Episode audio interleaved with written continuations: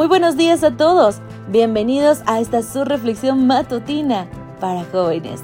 Te saluda Ale Marín y hoy continuamos con nuestra reflexión de la autora Olivia Gold, el libro completamente al azar. Y para esta mañana quiero invitarte en la lectura de Proverbios 19:20 a que me acompañes. Escucha el consejo y recibe la corrección para que seas sabio en tu vejez. El título una botella de shampoo. Ok, este está sumamente complicado de relacionar cómo es que un consejo y una botella de shampoo se relacionan.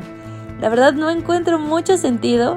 De pronto el shampoo al ser un jabón es que lava y corrige las manchas. No lo sé, ahora sí estoy un poco perdida. Pero vamos a nuestra reflexión que dice, en la universidad darse una ducha o bañarse en la regadera es para muchos estudiantes una batalla de velocidad. Los trabajos prácticos y los calendarios atestados les dejan poco tiempo o lugar para bañarse. Mi hermana Michelle se llevaba un cronómetro a la ducha cada día para asegurarse de tener suficiente tiempo para todas sus responsabilidades. Pero yo siempre me tomaba mi tiempo, pues sabía que esos minutos en la ducha serían los únicos momentos que estaría lejos de los libros.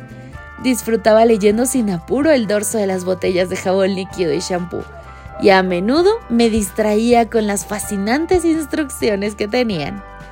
Todas las botellas de shampoo muestran una lista de ingredientes e instrucciones generales, pero algunas de las botellas de mis compañeras hacían más que describir el shampoo. Tenían consejos aleatorios que me decían cómo vestirme para clases. Prueba una blusa con cuello barco hoy ponte zapatillas de colores brillantes con joyas incrustadas para alegrar tu atuendo. Como si mis profesores no me daban suficiente para hacer, las botellas de shampoo también tenían que sumar sus consejos. Esas botellas claramente eran las más interesantes, pero yo me reí de lo ridículo de las sugerencias. Ah, de paso, nunca me puse un cuello barco, ni zapatillas con joyas incrustadas. De hecho, no me suele gustar que otras personas, o botellas me digan qué hacer. Siento que puedo hacerme a cargo de mi vida sola. Y los cuellos barco no me quedan bien. Esta actitud hace que versículos como Proverbios 19:20 me sean difíciles. Escucha el consejo y recibe la corrección, para que seas sabio en tu vejez. Aunque no necesito recibir consejos de una botella de shampoo, probablemente debería escuchar más a menudo a mis amigos y familiares Recibir consejos no quiere decir que yo sea tonta o incapaz. Salomón escribió, el camino del necio es derecho en su opinión, mas el que obedece el consejo es sabio. Proverbios 12:15. Cuando tengas que tomar una decisión, ¿por qué no le pides consejo a tus padres o a un profesor o pastor en quien confíes? Ellos quizá tienen sabiduría que les gustaría compartir contigo.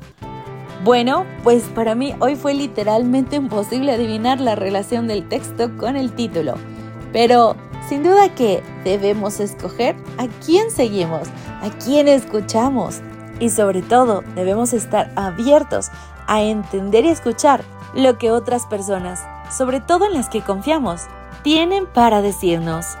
Me despido por hoy, que pases un día increíble, espectacular, maravilloso. Maranata.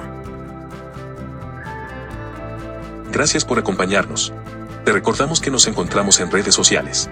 Estamos en X, Instagram y Facebook como Ministerio Evangelike. También puedes visitar nuestro sitio web www.evangelike.com. Te esperamos mañana.